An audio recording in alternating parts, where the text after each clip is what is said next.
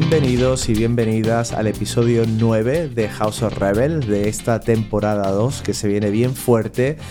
Hoy en el episodio vamos a hablar con Alfonso Cuadrado, CEO de Kina Photo, una de las cinco empresas de venta de material fotográfico más grandes de España. Y con él hemos hablado de temas que van desde cómo comenzó su carrera empresarial, haciendo predicciones deportivas solo con 16 años y teniendo una comunidad de más de 15.000 personas que esperaban ansiosos sus predicciones sobre cómo iba a terminar una partida de dardo. Nos va a contar qué salto de fe tuvo que dar para montar la empresa, cómo afecta el gestionar Kina Foto a su salud mental, cómo busca sus equipos, cómo es capaz de coordinarlos, cómo está tratando de buscar la fórmula de la productividad para conectar mejor y tener una vida más plena. Y también hablaremos al final de algunos proyectos que tenemos en conjunto y que estoy seguro que os van a interesar escuchar. Así que no os perdáis nada, quedaros hasta el final. Comenzamos con el capítulo ahora mismo. Hola y bienvenidos al episodio número 9 de esta segunda temporada de House of Rebel. Hoy tenemos aquí delante a una persona que yo considero un rebel en toda regla. Alfonso, ¿qué tal? ¿Cómo estás? Muy buenas, Joy. Muy bien, la verdad que a tope, pero siempre bien. Ya sabes que los emprendedores no tenemos tiempo para estar mal. Así que a tope por aquí y, nada, agradecerte la oportunidad de, que hoy pueda estar aquí contando un poco mi experiencia, hablando no solo de mí, sino también de Kinafoto y sobre todo de todos esos proyectos que tenemos juntos y que creo que la gente quedaros aquí porque os vamos a contar cositas muy interesantes. Qué guay. La verdad que, bueno, la gente, para todos aquellos que estéis escuchando, eh, ya he hecho la introducción de quién es Alfonso, pero aún así os voy a decir la relación personal que yo tengo con él que lo llevo conociendo, creo que nos conocemos desde hace dos años, puede ser, algo así, o sea, más o menos aproximadamente. Yo soy embajador de su tienda, de Kina Foto, que, creo que no podemos hablar de Kina Foto, ya llevamos un minuto aquí hablando, y no explicar qué es Kina Foto. Además, como es tu hijo, yo prefiero que lo expliques tú. Y luego ya explicamos cuál es la relación de sinergia que nosotros tenemos. Pero, ¿qué es Kina Foto para todas esas personas que no sepan lo que es? Pues Kina Foto es, como siempre decimos nosotros, eh, y me atengo a ese eslogan que tenemos en la marca, nos definimos como mucho más que una tienda de fotografía online y al fin y al cabo es por ese concepto por lo que surge Kinafoto, porque nos damos cuenta a raíz de la, de la pandemia, a raíz de la digitalización, de que en nuestro sector eh, faltaba una tienda que hiciera las cosas diferentes, faltaba una tienda que no solo se dedicara a servir producto, intercambiar producto por dinero, sino a generar una experiencia. Yo soy un apasionado de las grandes marcas que lo están petando, eh, bueno, que lo estaban petando y que lo petan ahora, eh, cada una en su mercado. Y es un poco en lo que me ha inspirado de cara a crear ese eslogan y a ese concepto de tienda, en esas grandes marcas, porque hacen las cosas diferentes, son proyectos disruptivos y es lo que hace que pues una marca como la nuestra en tan solo dos años haya crecido tanto como ha crecido. Claro, y eso, eso era una de las cosas que cuando me estaba preparando el podcast, vamos, me lo he pensado desde que te conozco, ¿no? Pero como un tío de Palencia, ¿vale? Que no es por nada, pero no es Nueva York, obviamente. los inputs que tienes en Palencia no son los mismos que si vives o naces en un Madrid, en un Barcelona, que al final estás muy expuesto a eso que tú has dicho, a las marcas y tal. Y ahora, ahora después hablaremos de grandes marcas y cómo, cómo las utilizas para hacer las tuyas. Pero para mí la primera pregunta es, llegas a pandemia, te das cuenta de que hay una necesidad, pero claro, tú también sabes que en este mercado en el que tú estás y en el que te decides adentrar, está, están gigantes como Amazon, por ejemplo. ¿Cómo pegas ese salto al vacío de decir, venga, yo me voy a armar de valor, voy a montar una empresa y voy a competir con estos monstruos de la distribución? ¿Cómo, cómo se te ocurre eso? Bueno, pues quiero ir unos cuantos años más hacia atrás, ¿vale? Para hablar un poco más de mí en ese sentido. Eh, yo al fin y al cabo vengo de, una, de un pueblo muy pequeñito, de una ciudad pequeña como es Palencia, y al fin y al cabo las oportunidades, eh, si querías hacer cosas diferentes, si querías estar en empresas diferentes, pues eran mínimas. Yo vengo de padre agricultor, de madre peluquera, pues eso, mi padre siempre ha sido ese buen consejero que me ha dicho al campo no, tú salte de aquí, que vivimos muy bien, pero es eh, un trabajo de mucho esfuerzo y yo siempre tuve claro, que ahí no iba a estar. Y ya eh, con 13 años yo ya empecé a trabajar, ya hacía mis pinitos, incluso con 16 ya empecé a, facturar realmente. Yo facturaba a través de, la peluquería de mi madre, eh, me monté un negocio que tiene sus cosas buenas y sus cosas malas, que era pronosticador de apuestas deportivas, eh, estoy bastante especializado en muchos deportes. Eso me lo contaste, eso me lo contaste y vamos yo creo que vamos a pararnos un poco ahí porque al final no se entiende lo que, lo que Kina y lo que tú eres ahora sin entender ese espíritu emprendedor. Es decir, ¿cuántos años tenías? ¿16 cuando empezaste con eso o un poco más? Yo con 16, con 16 años yo ya empecé y al fin y al cabo eh, vi una oportunidad también. Cuando yo empecé en ese mundillo, había tres personas solo haciendo eh, ese trabajo de recomendar, además de una forma sana y no vendiendo humo. Es decir, a mí siempre me ha gustado que detrás de cada idea eh, sea todo muy sano, sea recomendación fiel, no haya humo.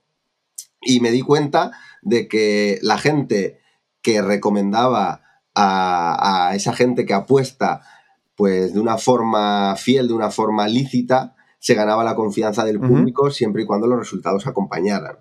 Entonces, traté de especializarme muy bien en ciertos deportes como el fútbol, tenis, baloncesto, hockey, béisbol, dardos, es decir, tocaba muchos deportes, además tenía fuentes de información súper atractivas de cara a toda esa comunidad que generé. Y empecé todo esto, pues... Dime, dime. Claro, tú tenías, tú tenías como, entiendo que tú deberías de tener como ojeadores, ¿no? Que, que te podían dar la información de, oye, yo creo que, por ejemplo, en esta partida de dardo, que me parece surrealista que haya ojeadores mirando partidas de dardo, pero bueno, al final es lo bonito de este mundo, ¿no? Hay gente especializada en todo. Y tú ya con esa información ibas dando recomendaciones a tu grupo, a tu comunidad, entiendo. Correcto. Y vuelvo un poco a lo de que vivía en un pueblo pequeño, al fin y al cabo de mi edad en mi pueblo solo estaba yo. Entonces, ¿qué hacía todo el día? Pues estaba en el bar comiendo pipas y viendo partidos y bueno, aparte, pues yo eh, tuve un pasado futbolístico muy interesante, estuve cerca de hacer pruebas en el Real Madrid, etcétera. Es decir, yo siempre era el 10 y la cabeza pensante en los equipos en los que estuve y eso pues me daba una visión por delante de, otra gente. Es decir, cuando tú eres el 10 en un equipo es porque tienes la visión, porque tienes el control de, de todo y eso pues me daba visión para entender el fútbol y para saber qué podía pasar y qué no. Y con toda la información que tenía alrededor, pues ya hacía un poco mis pronósticos y empecé creando una cuenta en Twitter, cuando eh, en Twitter se movía todo este mundillo. Rápido me puse en esa cuenta que se llamaba, por cierto, FonBetPick, eh, en 2.500 seguidores y de ahí dimos el salto tras triunfar y tras todos los meses que estuve recomendando apuestas eh, acabábamos en positivo, tuvimos meses de, ganar muchísimo dinero, pero con una estrategia, porque había gente que hacía lo típico de mete muchísimo dinero aquí y al fin y al cabo llega un momento en el que el Madrid o el Barça pierden y te metes el ostión de tu vida. Entonces tratábamos de hacerle ver al usuario de que esto no es, pues, bueno, tú también has trabajado mucho criptos, eh, hay gente que curra mucho en bolsa. Hay de todo. Y hay que ser estable, hay, que ser estable y llevar una línea muy consciente, porque si un día se te va la mano, se te va todo a la mierda. Entonces tratábamos de inculcar esa filosofía y nos convertimos pues rápido eh, en un pequeño gigante porque fue ahí el boom de Telegram, yo pillé el boom de Telegram y pasamos de una comunidad en Twitter de 2.500 personas a, junto con un socio, crear una comunidad en Telegram en la que rápido nos pusimos con 16.000 personas. ¿Vale? de hecho, Dios. dejamos el proyecto en el punto en el que íbamos a montar la mejor página web. Es decir, yo ahora podría estar facturando eh, en el sofá de mi casa o viviendo eh, de nómada por ahí. En una mansión. Claro, porque, porque así Alfonso, para hablar de números muy a grosso modo, en este mundo, o sea, vamos a ponernos cuando eso, cuando tienes 2.500, 15.000 personas, o sea, ya se mueve dinero, ya se mueve una cantidad de dinero respetable, entiendo. Yo facturaba en, muchos meses mucho más de lo que gano ahora mensualmente en Quina. Bueno, yo al fin y al cabo hablo de un sueldo, porque ya sabes que en toda empresa hay que poner un sueldo, pero yo llegué a acuerdos con las casas de apuestas y ellas nos daban afiliación. ¿Vale? Entonces, a mí, por, si yo conseguía que tú te inscribieras, a mí me daban hasta 50 euros por persona. Tú imagínate, si yo un mes metía 40 personas, eran 2.000 euros. Ya está. Y luego, pues al fin y al cabo, nos basábamos un poco en todos esos pronósticos muy conscientes para también sacarle ese dinero a, las casas de apuestas. Al fin y al cabo, en ese sector solo gana dinero un 5% de la población y éramos un poco ese 5%. Pero ¿qué ocurrió? Pues que por A por B, por ciertas consecuencias, era una vida muy esclava, tenías que estar atado, era una vida mm, de muchos nervios, de mucho estrés.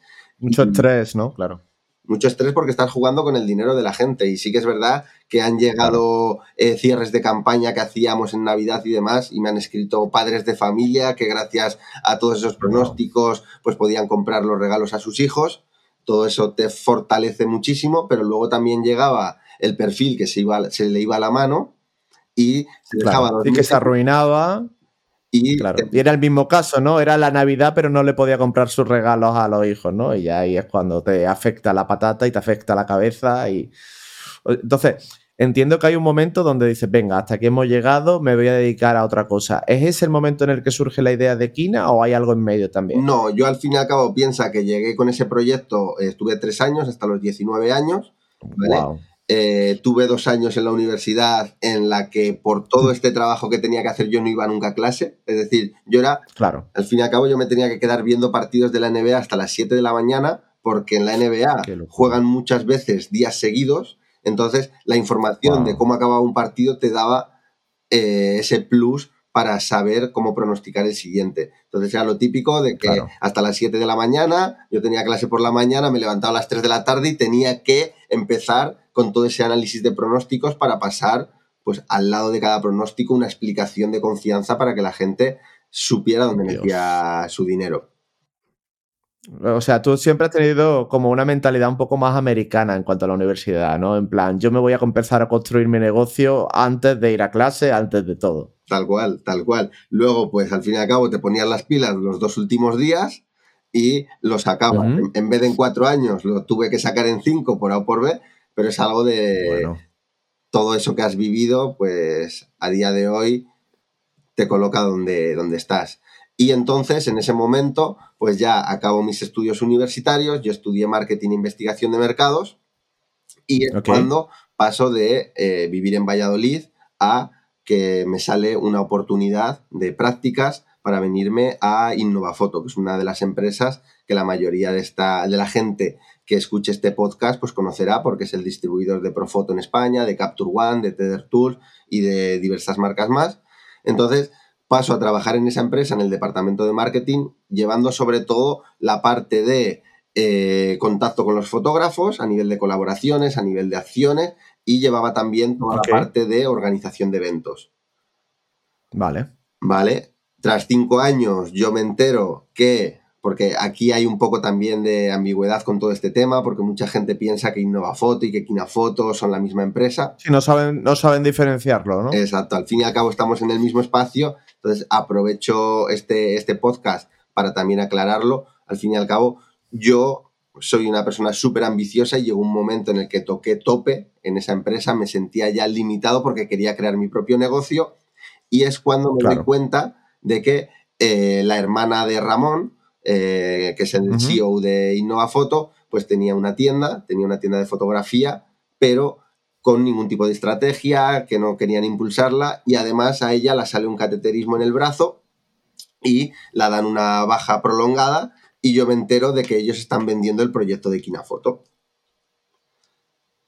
Eh, al enterarme de que están vendiendo el proyecto, pues a tiendas, no, no voy a mencionar nombres, pero a las tiendas referentes del sector, digo, joder, ¿y si me monto yo la tienda de fotografía que siempre he querido? Porque al fin y al cabo, yo en esos cinco años pues veía que eh, el sector de las tiendas estaba eh, muy tradicional, era muy complicado hacer las cosas con ellos, siempre ponían pegas y le di un poco la vuelta al concepto y dije, ¿y si soy yo la persona que le dice que sí a, todo a las marcas y empezamos a trabajar un concepto de tienda diferente?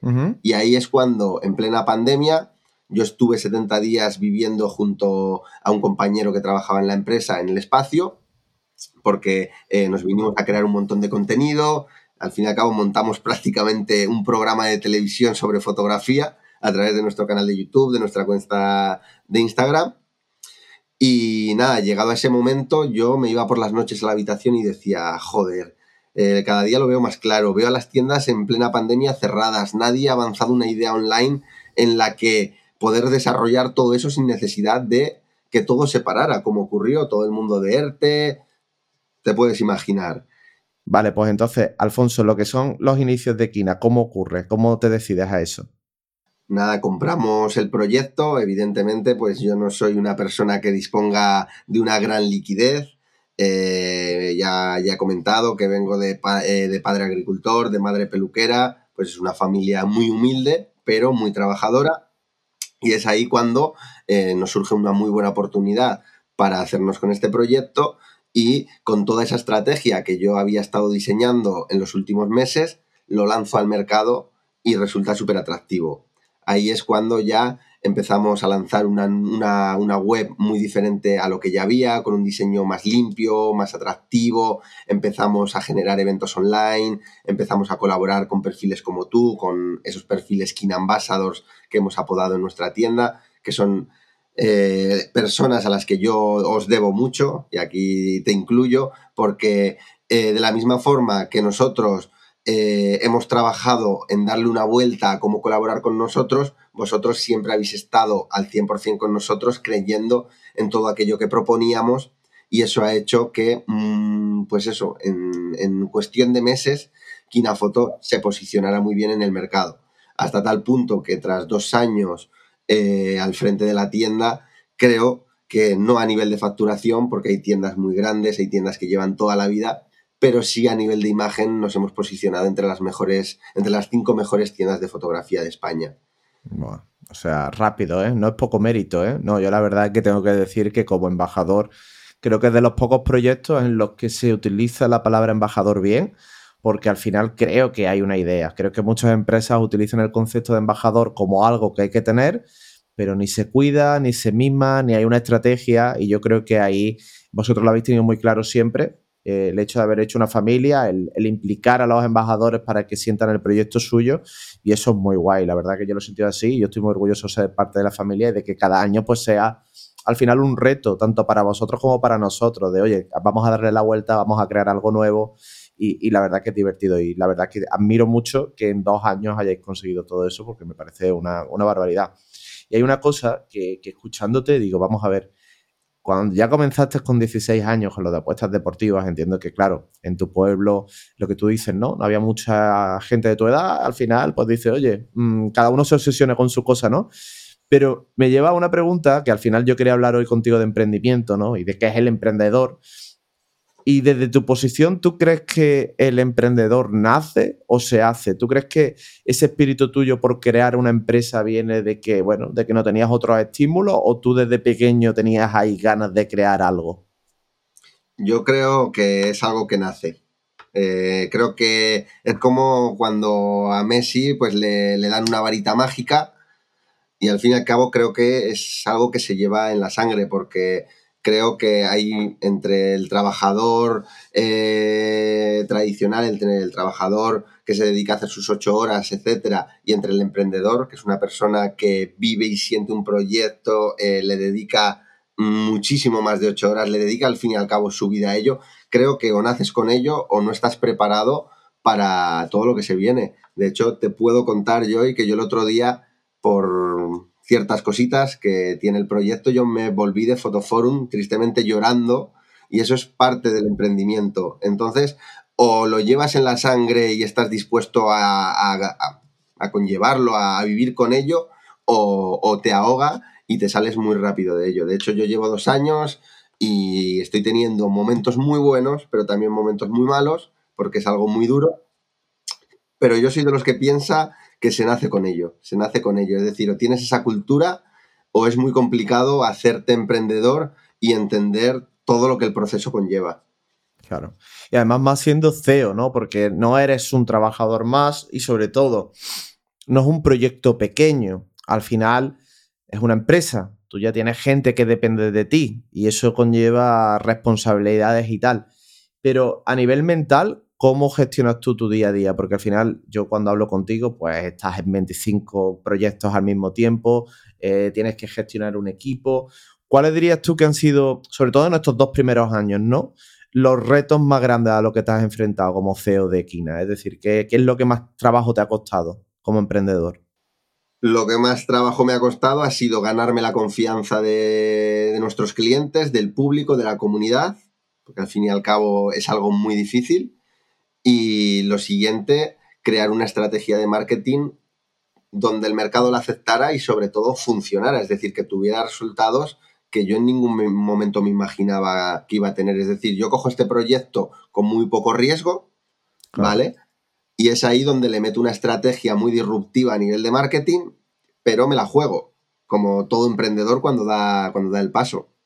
Entonces, para mí, esos dos han sido los peores momentos. También he tenido momentos de no confiar en mí mismo. Es decir, por ejemplo, cuando yo creaba estrategias para embajadores, yo no confiaba en mí mismo. Es decir, yo desarrollé una idea brutal, pero yo el primer año no tenía la confianza todavía en mí mismo como para eh, venderte a ti, por ejemplo, yo ese acuerdo y que tú confiaras en mí a, muerte y fuéramos juntos de la mano. Entonces, esos momentos son los que lo pasas mal, pero joder, yo me veo al Alfonso de, hace dos años, de hace cuatro años, y veo al Alfonso de ahora, y el Alfonso de ahora es una persona con total confianza, es una persona capaz de afrontar todo lo que le venga. Claro. No, al final es que es lo que tú dices. Yo creo que el emprendedor em, crece de la mano de su negocio y crece en muchos aspectos, a nivel emocional, a nivel técnico, hasta espiritual, si quieres. Son tantas, por el final estás tan anclado que lo que tú dices, ¿no? El emprendedor difícilmente separa su vida personal de lo que es su negocio. Tiene que tratar de llegar a una simbiosis, ¿no? A tratar de entender cómo moverse entre los dos sitios. Y eso es una cosa muy interesante porque, mira, yo eh, muchas veces lo hablo con Opi, ¿no? Hay días que, sí, dejo, dejo el ordenador, apago el ordenador, pero vuelvo al móvil y estás interactuando con la gente. Al final no dejas de ser parte del trabajo y estás viendo la serie que te gusta, pero vuelves al móvil. ¿Cómo gestionas tú, cómo crees que se debería gestionar un tema del que se habla mucho ahora, que es la salud mental, el ponernos ciertos límites a personas como tú y como yo, que el problema lo tenemos en que amamos quizás demasiado lo que estamos haciendo. Que no lo vemos tanto como un trabajo, sino como, como bueno, pues como esa chispa, ¿no? Yo creo, yo el otro día lo escribía en, el diario en el que voy escribiendo las cosas que quiero conseguir. Y, una de de las frases que escribí fue, quiero comenzar a alegrarme más en la vida por cosas que no tengan que ver con mi trabajo porque eh, gran parte de mi felicidad, no toda obviamente, pero gran parte de mi felicidad me doy cuenta de que está en que consigo este trato, esta foto ha gustado, he conseguido ayudar a esta persona. Al final, cosas dentro de, mi, de mi, tal. Y me, doy cuenta de que digo, joder, estoy apreciando todo lo demás. ¿Tú cómo separas todo esto? ¿Cómo lo gestionas? En esa frase que has dicho me siento totalmente identificado. Es decir, amamos lo que hacemos y eso tiene ventajas y tiene desventajas. Es decir, el amar lo que haces está muy guay porque estás siempre feliz trabajando, es decir, se te pasa rápido todo el tiempo, eh, no eres una persona que, está atada a mucha creatividad, pero también hace que tu cabeza esté constantemente pensando en el proyecto, esté pensando en llegar más lejos. Entonces, yo lo primero que hice fue separar un poco mi vida laboral de lo personal.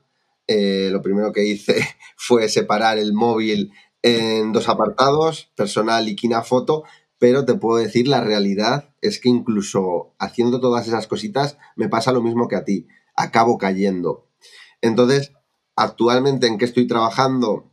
En eh, mejorar esa salud mental, porque llega un momento que, agobia, es decir, sí, somos muy felices trabajando, eh, nos mola muchísimo lo que hacemos, disfrutamos con toda esa gente que conocemos y con todas esas sinergias que vamos creando, pero también afecta a la vida personal, a las personas que nos rodean.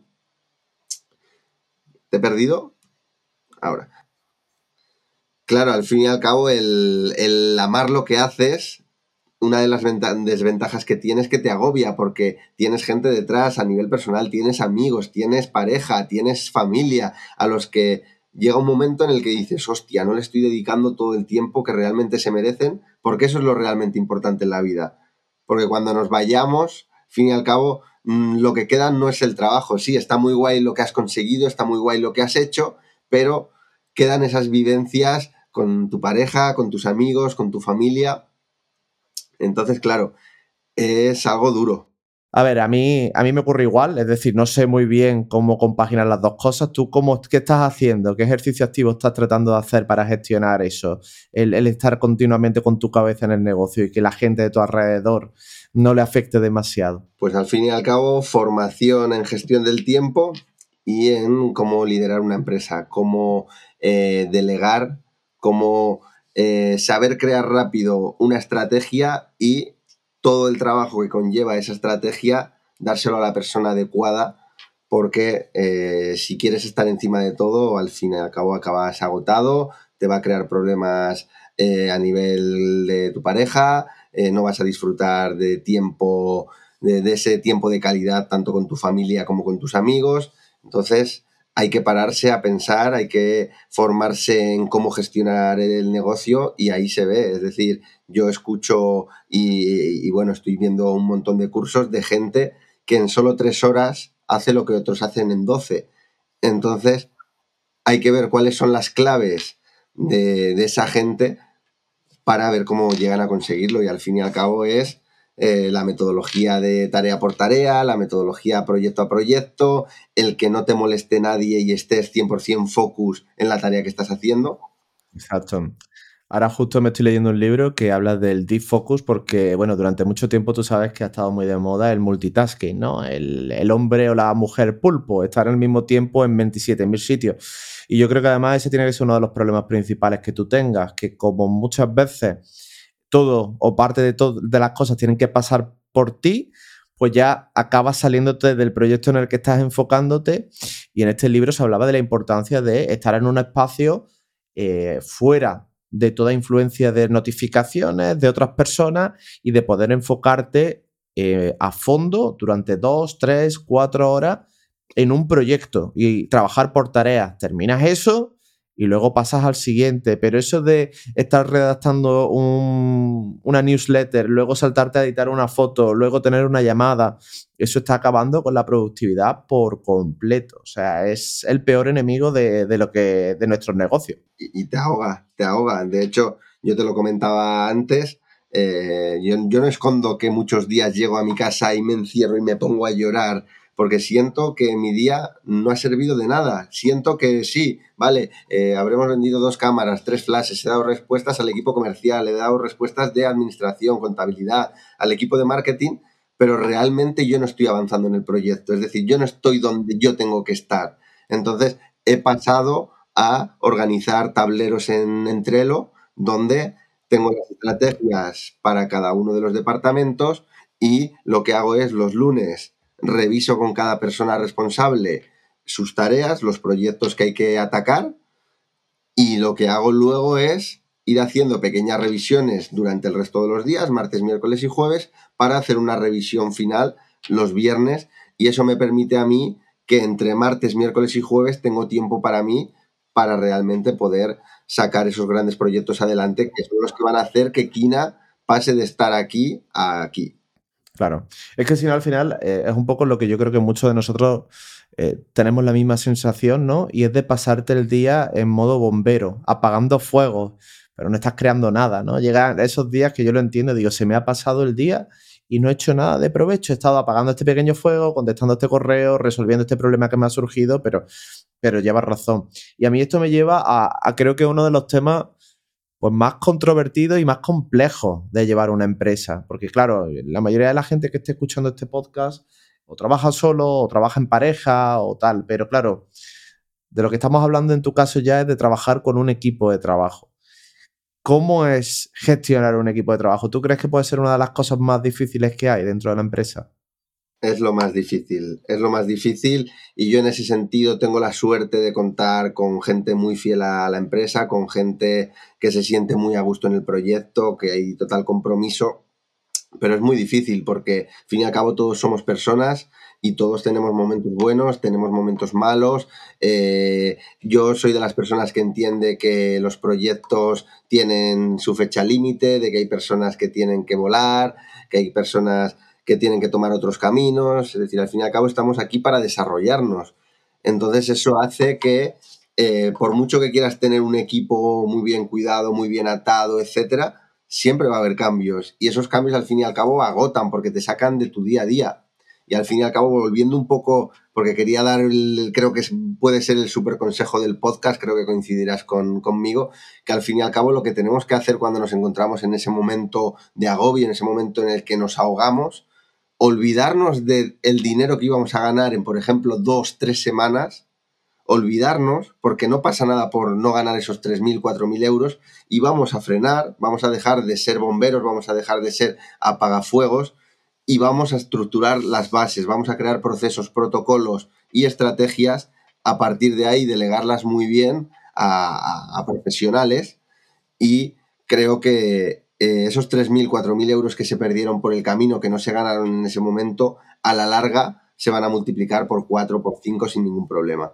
Claro, sin duda, sin duda. A veces hay que parar y está claro. y al final cuando te estás montando un equipo de trabajo, hasta que ese equipo comienza a estar engrasado y todo el mundo entiende cuál es su posición y cuál es su lugar, yo, vamos, yo por suerte solo tengo una persona, entre comillas, a mi cargo y es externa. Y aún así me doy cuenta de que muchas veces los fallos vienen precisamente de yo no sacar el tiempo para explicar bien las cosas. Mm, en el 90% de los casos el problema lo tiene la persona em, empleadora y no los empleados. El no saber organizarte o el o el pensar que la otra persona ya debería de saber eso cuando tú ni siquiera has buscado el tiempo para explicárselo porque estás agobiadísimo. Y, hay una cosa muy curiosa, ¿no? Porque yo muchas veces, y al final esto es una doble pregunta, ¿no? Por un lado, em, cuando te planteas contratar a la primera persona, eh, yo creo que lo primero que tratas de hacer es contratar a una persona que cumpla tantos requisitos como sea posible, para que sea, entre comillas, una otra, otra versión de ti, ¿no? Que te pueda tachar, eh, oye, es videógrafo, también sabe marketing, me maneja un poquito redes sociales y encima es súper simpático y guapísimo o guapísima para que si me tiene que salir en un vídeo, que lo haga bien, ¿no? Pero claro, ¿y por qué hacemos esto? Hacemos esto porque España, en principio, no es un país muy amigo de las empresas. Es más difícil emprender en España que en otros sitios, ¿no? Donde se dan más facilidades que, aquí, ¿no? Que aquí al final, pues entre cotizaciones, entre tal, eh, ya sabemos. Entonces, punto uno, si tú tuvieras que empezar de nuevo Kina, estás de nuevo, no, no te quiero dar pesadillas, pero volvemos de nuevo al pasado, estás solo y tú tuvieras que fichar a un perfil, ¿qué tipo de perfil buscarías? ¿Qué tipo de persona, qué tipo de habilidades buscarías en esa persona? Y la segunda parte de la pregunta, ¿Cómo ha sido para ti el gestionar una empresa en España, teniendo en cuenta de que al empresario no se lo ponen precisamente fácil? Vale, pues a ver, eh, respondiendo a la primera pregunta, yo tuve la suerte de que eh, heredo la empresa, compro el proyecto ya con gente, es decir, yo ya empiezo a trabajar con dos personas que ya estaban en el proyecto, lo cual fue guay, es decir, fue muy positivo porque esas personas ya venían trabajando el día a día. Había una persona que se dedicaba a vender y a atención al cliente y había otra persona que se dedicaba a hacer marketing. Entonces es cuando entro yo y le meto, eh, vamos, damos la vuelta a todo el concepto, hacemos un rebranding, creamos nueva web, estrategias de marketing, etcétera. Pero claro, si yo tuviese que volver ahora a contratar a una persona, es decir, si yo y otra persona. Puedes, solo puedes contratar a una persona. Vale, pues que me clonen. Que me, clonen. Aunque, claro, me clonarían, pero yo no soy nadie si en el equipo que tengo detrás, porque yo de muchas cosas no controlo.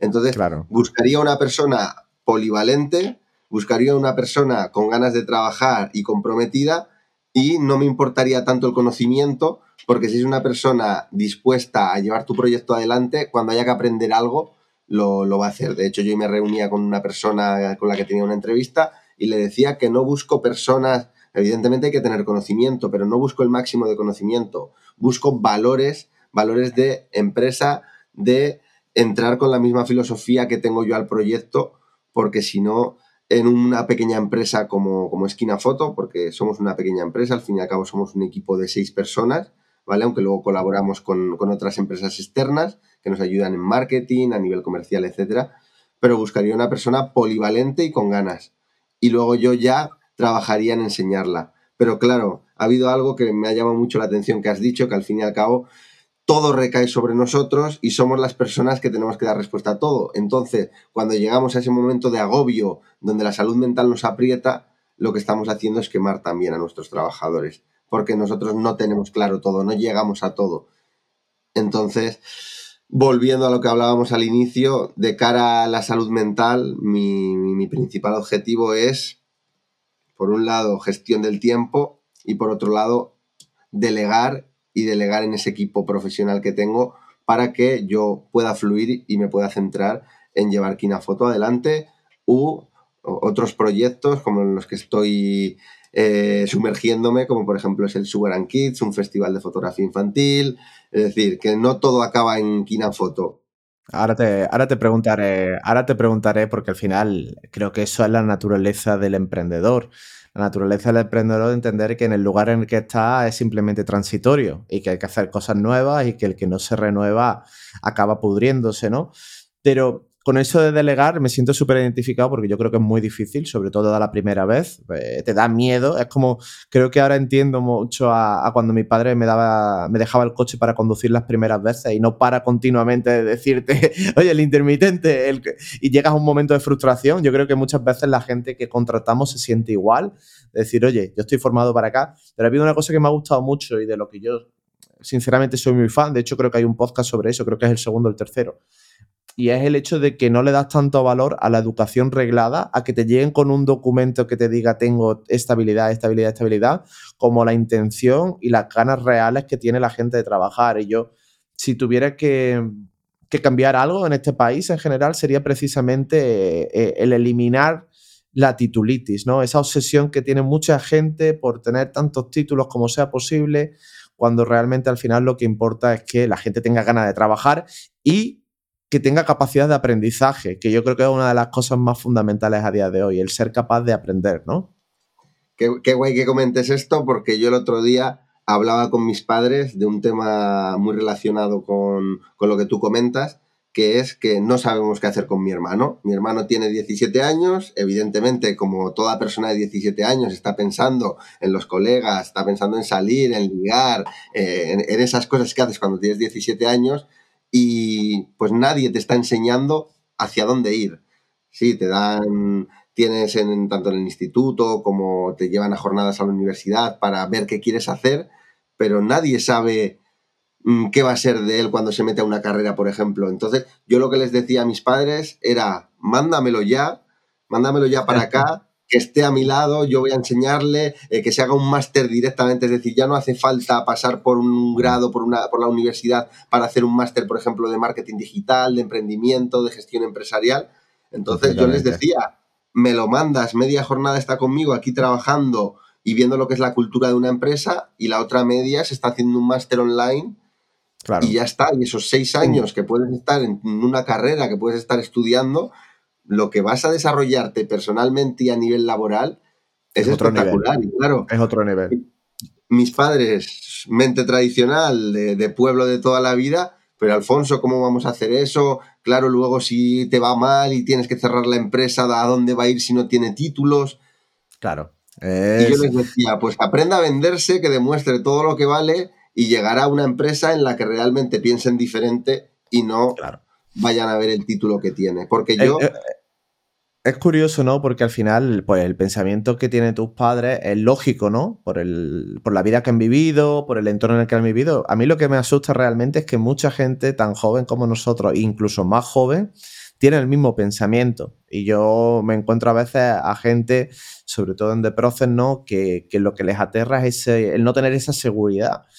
Y yo siempre les digo lo mismo, les digo, bueno, es que el ser humano en toda su historia nunca ha estado seguro de nada. Empezó no estando seguro ni siquiera si se lo iba a comer un tigre, si iba a comer esa noche. Y, y nosotros hemos llegado ahora a este punto que queremos una seguridad absoluta, queremos saberlo todo pero yo no creo que eso sea divertido. Creo que estamos educando mal a, la gente joven en, esa falsa seguridad cuando, bueno, está cambiando todo tanto y tan rápido que creo que, como te decía antes, la única capacidad que podemos tener es trabajar bien en equipo y estar abierto a aprender cosas nuevas continuamente. Yo, de hecho, si algún día tengo un hijo, pero vamos, se lo digo ya a mi sobrino, es haz algo que te apasiona y aprende a comunicar, porque creo que son habilidades funcionales que van a ser básicas en el mundo del mañana. Pero fuera de eso, eh, recuerdo que, me comentó un amigo que trabajaba en Google y no sé si lo sabes, pero bueno, Google tiene como carreras universitarias, cursos universitarios que te puedes hacer de seis meses, de un año. El índice de contratación de esos cursos, que la mayoría de la gente ni siquiera se plantea el hacerlo, es prácticamente un 100%. Es decir, tú desde tu casa te puedes descargar un, bueno, son además cursos gratuitos, los ofrece la Universidad de Google prácticamente, y son específicos para lo que Google necesita y para lo que las empresas de este sector necesitan. Nadie habla de eso. La gente sigue machacándose años y años, los mejores años de su vida, en casa, preparándose una oposición que, oye, quizás llegue, quizás no llegue, quizás sea tu devoción o quizás sea algo que estás haciendo simplemente por seguridad. Y a mí eso es algo que la verdad me da mucha tristeza de que siga así aquí. Tal cual, la, búsqueda de la comodidad y de la estabilidad pero no nos damos cuenta de que al fin y al cabo la vida está para vivir y eso puede llegar un momento en el que sea aburrido. Claro, claro. Tú imagínate, todos los días levantarte sabiendo hacer lo mismo, ¿no? Tal cual, tal cual. Y, comentabas una cosita antes, yo habré hecho en, en, estos dos años alrededor de 30, 40 entrevistas, en ninguna me he fijado en el título que tenían, en ninguna. Claro. Me he fijado en sus habilidades, en sus competencias y más en esos cursos que han hecho en temas específicos. Pero yo no voy a ver si han hecho un bachillerato, si han hecho una carrera, para nada, para nada. Es decir, yo lo que tengo es... para eso nos dan a las empresas la posibilidad de tener al trabajador dos meses de prueba para que te demuestre y si eso va adelante, pues para adentro, para adentro. Es muy curioso es muy curioso porque fíjate que, en el, yo aplicado al mundo de la fotografía, que es el, el, que conozco mejor, ¿no? Hay siempre dos perfiles muy claros que me llegan a mí a de proce normalmente o que me escriben por Instagram o lo que sea. Está el fotógrafo que se ha formado en fotografía, que normalmente conoce mucho, obviamente esto es una generalización, hay de todo. Pero sí es cierto que conoce mucho la técnica, le han dicho además que las cosas se hacen de una forma muy concreta y no de otra. El marketing se hace así, los clientes se encuentran aquí y esta foto hay que dispararla así. Y son personas que por lo general no tienen espíritu emprendedor, es decir, eh, no saben cómo manejarse en el mercado. Y luego están esas personas que han estado en el mercado laboral de una manera u otra, en un sector completamente diferente a la fotografía, que han aprendido algo y que se han dado cuenta de que su fotografía era la pasión y han aprendido a gestionarlo. Aprenden la comunicación eh, no verbal, aprenden a vender, aprenden a gestionarse y a encontrar clientes. Y es precisamente eso. Unos vienen con una educación tan reglada que los ha ahogado y que son como, yo qué sé, son como el perrito, que sí, el perrito sabe hacer el truco cuando, cuando el dueño está con el regalo, pero en el momento que el dueño se va con el regalo, el perro ya no sabe qué hacer, ¿no? Y, es algo que, que no entiendo y que se le da tantísimo valor en este país que, bueno, así nos va en muchas cosas, ¿no? Así nos comemos el emprendimiento y le quitamos a la gente las ganas de arriesgarse un poquito. De hecho, creo que nosotros podemos sufrir de salud mental, pero es una salud mental muy diferente a la que puede tener una persona que se ahoga en su cueva porque no quiere desarrollarse de otra forma. Claro. Sí, sí, yo, yo conozco gente que te dice, no, pero es que yo, y es que no encuentro trabajo. ¿Dónde estás buscando trabajo? No, estoy delante del ordenador y se pasan delante del ordenador horas muertas, pues porque nadie le ha explicado que, el mundo es mucho más grande que eso. ¿eh? Y yo no soy ningún experto. Yo tuve suerte que, bueno, me moví bien en su momento y conseguí. Pero es cierto que la educación práctica, que es la que al final te da las tablas para manejarte en este mundo, no, no está muy bien valorada. No, no es algo que la gente haga eh, mucho. Hablando ya de salud mental, que ya le hemos dejado el tema, pero yo creo que lo hemos, nombrado un poquito. Ser emprendedor es ser soñador. Ser emprendedor es crear en tu cabeza algo que todavía no existe o que existe pero que quieres mejorar. Tú, Alfonso, ¿qué quieres en el futuro? Es decir, ¿cuál eh, ¿tienes alguna meta con Kina y fuera de Kina? ¿Cuáles son esos objetivos que te marcas así a corto o medio plazo?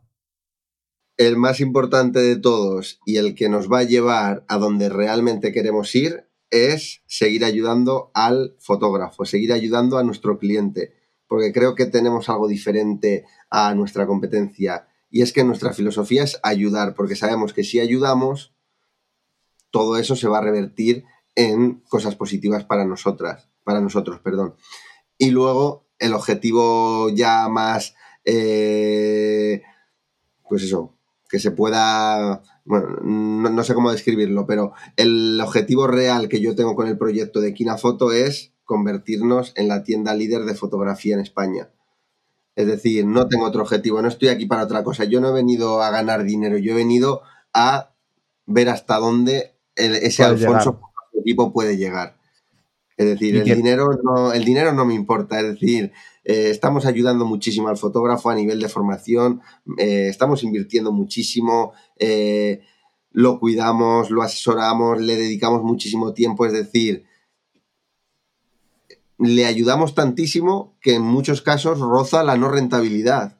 Pero eso te iba a decir, eso te iba a decir, porque al final, eh, hoy estoy nombrando mucho la palabra España, los que no son de España no lo van a entender, pero bueno, eh, yo sí creo que el público hispanohablante en general es un público que demanda mucho, te pide mucho antes de depositar su confianza en ti, ya sea para comprarte algo, es decir, hay que estar continuamente generando valor para que esa audiencia, para que ese público decida comprar. Creo que en ese aspecto, por ejemplo, el público norteamericano, yo tengo la experiencia de haber interactuado con ellos y a la mínima de cambio ya te están consumiendo, ya te están comprando. El, hispanohablante como que, obviamente porque también tenemos un entorno económico diferente, no es tan fácil ganar dinero aquí como lo es en, Estados Unidos, pero se lo piensa mucho más. ¿Cómo gestionas tú la frustración, porque yo sí he tenido puntos en los que me he puesto a dar, a dar, a dar, a dar, y, ya no solo porque no sea rentable, sino por decir, wow, ¿estará la gente dándose cuenta del trabajo que hay aquí atrás? ¿Tú has tenido alguna vez el sentimiento de dar, dar, dar y pensar que nunca te va a llegar a ti el momento de, que de recibir algo a cambio? Muchísimo, muchísimo. De hecho, una de las cosas que hablo con, Iván, que tú lo conoces cada vez más y mejor, es eh, la agresividad de, este sector, la agresividad de este mercado. Es decir, ¿por qué vamos a comprar el pan? ¿Por qué vamos a comprar el supermercado y no podemos negociar? ¿Y por qué en este sector tengo que aguantar, que es lo que más me frustra, que vengan y vayan pidiendo presupuestos a todas las tiendas hasta que les dan el precio más económico? Que eso significa que el precio que consiguen es un precio en el que esa tienda, al final la que acepta, no está ganando prácticamente nada nada. Pero es que luego el fotógrafo se queja de que existe el cuñado, de que vienen a pedirle presupuesto y se van con el más barato. Al fin y al cabo no ponemos en valor lo que se hace y pasa lo que pasa. Pasa lo que pasa, pues que yo vendo una cámara sin ganarle nada de dinero, el fotógrafo hace sesiones sin ganar nada de dinero y el mercado pues se va a la mierda. La rueda, es la rueda al final. Yo estoy completamente de acuerdo y creo, claro, mucha gente lo escuchará y dirá, claro, ¿De qué van a hablar estos dos? Empresarios capitalistas, cerdos capitalistas, ¿no? Y, claro, a ver, aquí obviamente estamos porque nos gusta, si no estaríamos haciendo otra cosa, pero también para ganar dinero, para vivir, ¿no? O sea, tampoco para, no, yo no quiero un Porsche, no quiero un Ferrari, yo quiero vivir bien y ayudar a la gente que tenga en mi entorno pero hay una cosa que es muy clara, ¿no? Yo cuando, sobre todo la parte de formación, porque el cliente, mi cliente ya por suerte sí lo entiende, sí entiende que, oye, este es mi valor, este es mi valor añadido, yo te voy a proporcionar esta experiencia, si la quieres bien, si no también. Eso lo he construido durante ocho años, entonces eso ya está bien pero sí lo veo más en la parte de la formación, donde mucha gente, oye, ¿yo por qué me voy a gastar X dinero, 500, 400, 300 en una formación? Pero luego sí escuchas de que se quejan amargamente de que esa pareja no les quiere contratar, de que tal y cual es. O sea, aquí, como tú bien has dicho, la cadena comienza desde más abajo y llega hasta el final. Y todos tenemos que ir aportando valor en esa, en esa cadena de valor. Uno será formándonos y pagando para estar mejor formado, otro será para ofrecer el mejor servicio como vosotros hacéis y tenemos que entender que la cosa tiene un precio. Yo, fíjate, mucha gente me ha preguntado cuando, cuando he pasado los links de Kina eh, en el grupo de The Process o me han preguntado y le he dado el link de, vuestros productos, me han dicho, bueno, pero yo, ¿y por qué no compras esto en Amazon? Si a lo mejor te sale 20 euros más barato, que normalmente no, ¿eh? Pero bueno, ha habido a lo mejor algún caso que un objetivo concreto, 20 euros más barato. Y digo, pues porque tengo una atención al cliente que no la tengo en Amazon. Y tengo una relación personal y una conexión personal y vosotros habéis preocupado de ayudarme y de asistirme y todavía recuerdo eh, hace dos años cuando se me quemó una cámara con el sensor porque un láser me atravesó el sensor, que yo al día siguiente tenía una cámara en casa. Y ahí ni me habías preguntado el dinero, obviamente luego la pagué, obviamente, porque no estamos tontos, ¿no? Pero la cámara estaba en casa y el problema estaba resuelto. A Amazon le das igual, absolutamente igual. Y tenemos que entender que ahí es donde está el valor añadido. ¿A quién estás ayudando y qué estás haciendo para que esa persona el día de mañana te ayude a ti? Sin más. Y eso, y eso para mí es un básico que debemos cumplir porque al fin y al cabo queremos tratar muy bien al cliente, pero luego cuando ya inviertes dinero durante todo el año, nosotros tenemos un calendario de formaciones con todos vosotros, como bien sabes, cerrado desde principio hasta final de año. Todo lo que invertimos, todo lo que nos movemos, todo lo que creamos por y para el fotógrafo, pues buscamos que se valore. Al fin y al cabo, tú no sabes la alegría que a mí me da cuando veo un pedido en la web, cuando veo que un cliente no te ha negociado para nada el precio y cuando además te dejan observaciones una nota y te dice, eh, gracias por el asesoramiento, gracias por toda la formación, gracias por todo lo que hacéis por nosotros.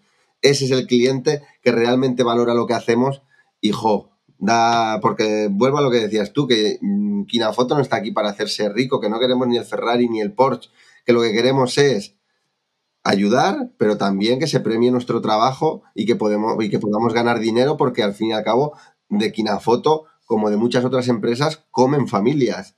Entonces, si al fin y al cabo se aprieta, pues yo no podré mantener mi equipo, etcétera, etcétera, etcétera. Y la rueda pues llega a, su fin.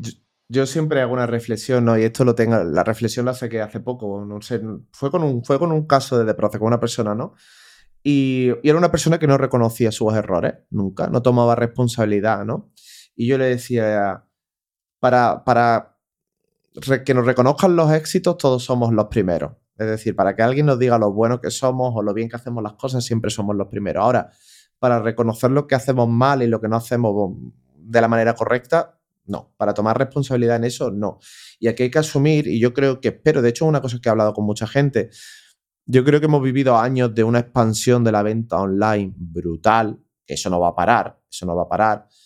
Pero sí es cierto que igual que la gente ya no le llena tanto, sobre todo la gente que tiene un poco un espíritu más crítico, que también está un poco mejor a nivel económico, ya se están preguntando el ir a negocio que te ofrecen una experiencia extra, que te ofrecen esa cercanía. Porque yo, por ejemplo, pues oye, yo he vuelto de, ir al Mercadona a ir de nuevo al mercado del barrio porque la experiencia y el producto son completamente diferentes. ¿Me cuesta más trabajo? Sí.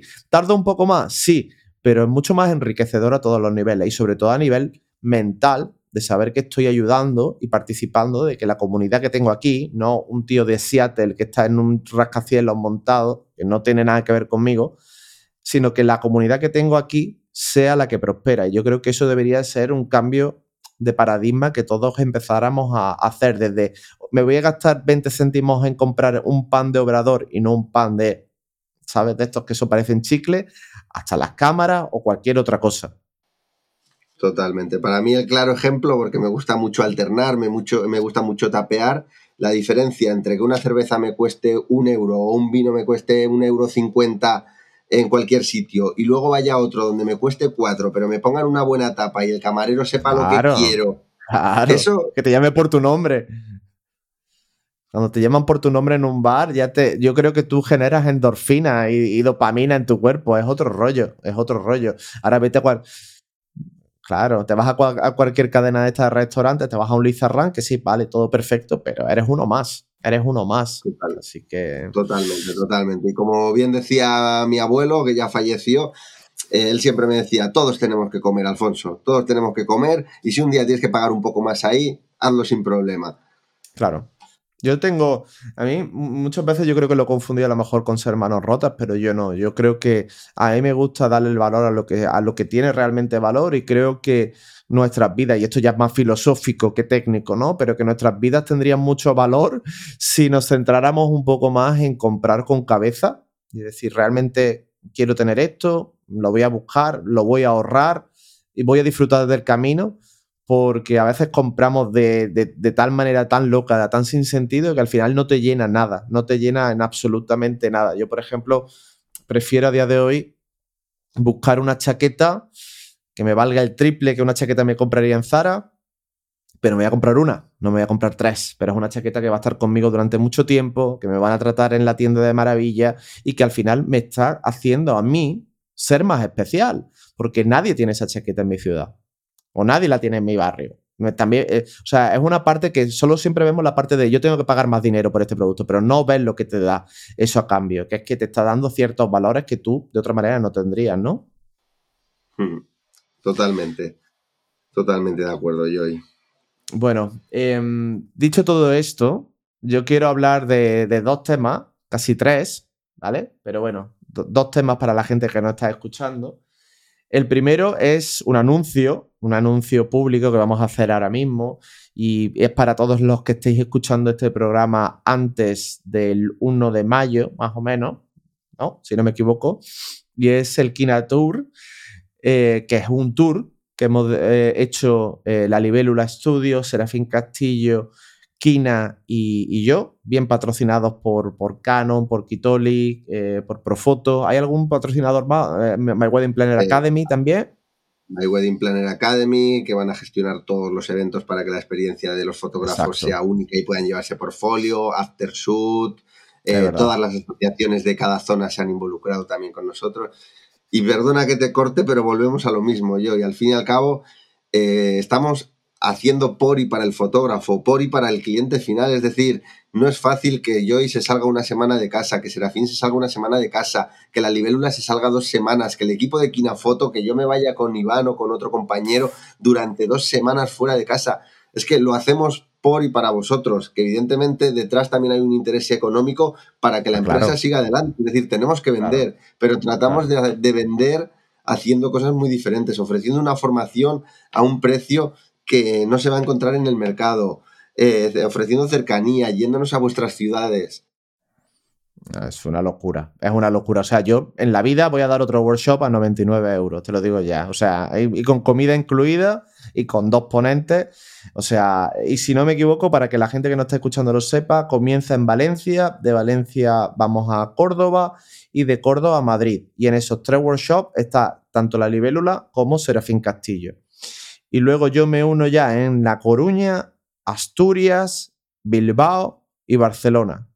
¿Cierto? Te lo sabes, lo sabes bien, te lo sabes lo sé de memoria. Lo que no tengo claro es en Asturias en qué sitio vamos. Si se sabe todavía o todavía no se sabe.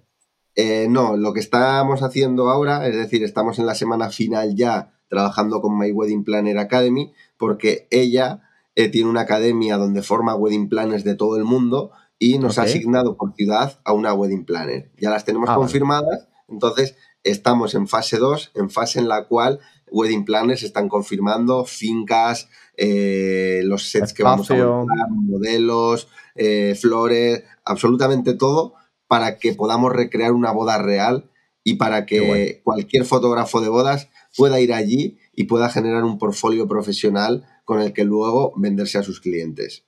No, va a ser increíble, va a ser increíble, va a ser un buen chute, vamos a acabar reventados, pero va a merecer la pena. Así que para los que estéis escuchando, si lo escucháis antes del 1 de mayo, podéis ir a la web de Kina o poner Kina Tour y allí ya os van a dar la información o nos podéis escribir por Instagram a cualquiera de nosotros y os pasamos la información. Las entradas están volando, así que yo que vosotros no me lo perdería, va a ser increíble, tenéis la comida en todo incluido, así que bueno, no os podéis quejar, va a ser un día, un día bien intensito, la verdad. Yo creo que las entradas se están vendiendo bien, ¿no? Se está vendiendo bien el curso ahora mismo. Bueno, en tan solo cinco días vendimos las 100 primeras entradas en promoción de lanzamiento que tenían un precio de 79,99 y la verdad que ahora eh, contentos porque el ritmo no ha bajado, la gente está viendo el valor del producto que hemos creado y es que por 99,99 con comida incluida en una finca en la que te puedas llevar portfolio, donde puedas ver a Joy Zamora, Serafina, la libélula, que además os, puedo, decir, os puedo decir que soy súper exigente con ellos y no van a hacer cualquier ponencia. Yo me voy a encargar de revisar con ellos todas las presentaciones porque quiero que os aporten muchísimo valor y quiero que salgáis de allí renovados y con muchísima fuerza para seguir afrontando eh, la recta final de la campaña de bodas y para que de cara a la, de, a la temporada del 2024 eh, cambiéis el chip en ciertas cosas y, y ese cambio de chip os haga tener mucho más éxito. No, personalmente yo no voy nunca a dos talleres con la misma con la misma charla o con el mismo taller. No me lo puedo permitir, no me gusta. Y, al final todos vamos aprendiendo y vamos evolucionando constantemente. Entonces, este negocio está más vivo que nunca, es más cambiante que nunca también. Y hay que ir con nuevas ideas y dispuesto a que la gente que, que deposita la confianza en nosotros pues se lleve algo espectacular y sé que el resto de compañeros lo tiene igual que yo. Así que descuidad que lo que vengáis no os vaya a arrepentir, vaya a crear comunidad, vaya a conocer a profesionales como la Copa de un Pino. Y eso, sinceramente, creo que vale mucho más que 99 euros. Mucho, mucho más.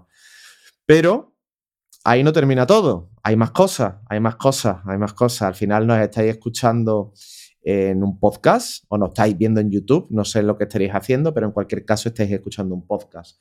Y yo desde que comencé con este proyecto, que es un proyecto que tengo muchísima fe en él, van a pasar muchísima gente interesante por él, como los que han pasado ya y el que está pasando hoy. Pero es un proyecto muy grande y es un proyecto a futuro. Y como yo siempre digo, los proyectos grandes no se pueden hacer solos, ni se pueden ni se deben. Y para mí es un placer el anunciar hoy que Kina Photo es el sponsor oficial de House of Rebel, que nos va a acompañar mínimo este año, mínimo. Luego ya negociaremos como los futbolistas las fichas el año que viene. Pero nada, desde aquí os quiero dar las gracias por haber confiado en este proyecto. Ya diremos más adelante, eh, probablemente a principios de abril, eh, cómo funciona todo, porque vamos a hacer un sorteito. No quiero hacer spoilers de qué va a ser, pero haremos un sorteo para celebrar esa, pues esa, ese acuerdo y esa colaboración. Yo no lo llamo acuerdo porque eso sí suena más empresarial. Para mí es, es una colaboración entre entre empresas que tienen la misma mentalidad. Así que te quería dar las gracias, te quería dar las gracias, Alfonso, aquí en directo, porque creo que va a ser muy guay y que va a hacer que este podcast pues, siga creciendo y que llegue a gente más, interesante y a más gente, que es lo importante. Al fin y al cabo, en ese sentido, yo pienso que cuando las sinergias son para que ambas partes ganen, pues van a ser positivas para todos, incluso sobre todo para, el cliente final, para el que está detrás de nosotros dos hoy. Entonces, en ese sentido, yo también darte las gracias por no haber dicho nunca que no a nuestras locuras desde el primer día en el que nos conocimos, por habernos sumado a todos tus proyectos de Joy Zamora, de, de Proces y también ahora de, House of Rebels. Así que aquí estamos para, para apoyarte, como siempre he dicho, en todo lo que necesites, pero no solo a ti, sino lo que venía diciendo anteriormente, que a cualquier persona le damos la mano. Entonces, en ese sentido que creo que cuando nos ayudamos unos a los otros, todos crecemos y llegamos más lejos. Así que esa es nuestra filosofía. Es la misma que la mía. De hecho, vengo de hablar delante de 800 compañeros en Boda F y precisamente ese fue el mensaje. Yo, cuando alguien me pregunta, yo y tú, o sea, dame un tip, un tip, un consejo, ese consejo que te ha hecho llegar aquí, digo, mira, yo tengo dos, uno es rodearme de gente más talentosa que yo, que creo que siempre viene bien, y, el segundo es colaborar. Y yo el otro día lo describía como, no sé si has visto Matrix, pero en Matrix hay un momento que ven un gato que, está fuera de lugar, ¿no? Y se dan cuenta de que hay como un problema, eh, hay un glitch en, Matrix, ¿no? Y yo me di cuenta de eso pues allá por 2015 y lo he seguido aplicando más y más. Es decir, sigue colaborando, sigue ayudando a la gente a tu alrededor, porque obviamente no lo puedes hacer de. No puedes colaborar para después poner la mano, sino tienes que colaborar porque realmente quieras que esa gente le vaya bien pero es la clave y por eso me siento tan cómodo trabajando con vosotros, porque vosotros la, filosofía de colaborar y de ver el crecimiento mutuo y de ayudarse mutuamente eh, es la base y por eso, por eso soy el sponsor perfecto para House of Rebel. Qué guay, qué guay. Dicen que aquí en buen árbol se arrima, buena sombra le cobija. Y es que aquí no estamos hablando de eh, ni de seguidores, ni de todo lo que pueda haber detrás de una persona. Creo que cuando hay creatividad, cualquier persona puede colaborar y se pueden llegar a hacer cosas súper interesantes. Entonces, en ese sentido, animo a todo el mundo a, darle eh, esa vuelta de tuercas a las cosas.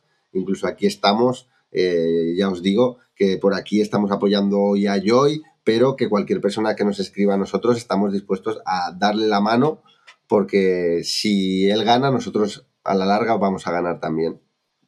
Así es. Bueno, pues nos vamos a ir despidiendo de este podcast, que sé que eres un hombre ajetreado y yo también, y no hay que, no, las cosas si son buenas, mejor cortas, tampoco quiero extenderlo más de la cuenta. Y nada, te quería agradecer tu tiempo, te quería agradecer tu honestidad, que no hayas contado esta historia. Yo creo que puede inspirar a muchos. De hecho, ya estoy dándole vueltas a cuál va a ser el título y creo que va a ser de las casas de apuestas a la, a la, fotografía o algo así, porque me resulta, me resulta muy interesante esa, ese camino y, ahí se ve que tú tenías una llama del emprendimiento desde muy, muy joven. Me, parece algo mágico y te dejo los últimos segundos para que digas dónde te pueden encontrar, dónde pueden conectar con Kina, si alguna de las personas que nos están escuchando quieren contactar con vosotros, tienen algún proyecto, quieren comprar equipo, quieren ser asesorados. Tú te despides, yo te doy las gracias por estar en este episodio, nos vemos pronto, que tenemos que subirnos a una caravana juntos y convivir una semana. Y de nuevo, gracias a ti y a todo el equipo, Alfonso, porque nos hacéis la vida mucho más fácil. Qué guay, qué guay, se me ponen los pelos de punta. Nada, deciros a todos que, bueno, a toda persona que escuche este podcast, que gracias, gracias por haber perdido, aunque creo que puede ser más que perdido la palabra, invertido ese tiempo en, escucharnos a tanto a Joy como a mí. Espero poder haber aportado, poder haber aportado algo con, con, este podcast. Creo que soy una persona muy joven, que no estoy en la mejor posición para dar consejos, pero creo que al fin y al cabo eh, de toda esa experiencia, de todas esas hostias que te vas metiendo por el camino, pues siempre se va sacando algo y si alguien te lo puede decir de antemano, pues hace que tu camino avance más rápido. Eh, agradeceros a todos siempre la confianza que depositáis en Kinafoto. Para aquellos que no nos conozcáis, nos podéis seguir eh, a través de nuestra página web www.kinafoto.com, la cual acabamos de rediseñar y estamos eh, a puntito de, dejar ya al 100%. Eh, nos podéis seguir también en nuestra cuenta de Instagram, arroba quinafoto. Y si tenéis dudas de equipo, si tenéis que adquirir cualquier equipo, necesitáis asesoramiento, tenéis problemas con cualquier producto, no sabéis utilizarlo, no sabéis sacarle el mayor partido, dentro de nuestra página web tenéis un iconito eh, de WhatsApp que os llevará directamente a hablar con nuestro compañero Emanuel o con nuestro compañero Iván. Ellos están ahí 24/7 ayudándoos a resolver todos esos problemas.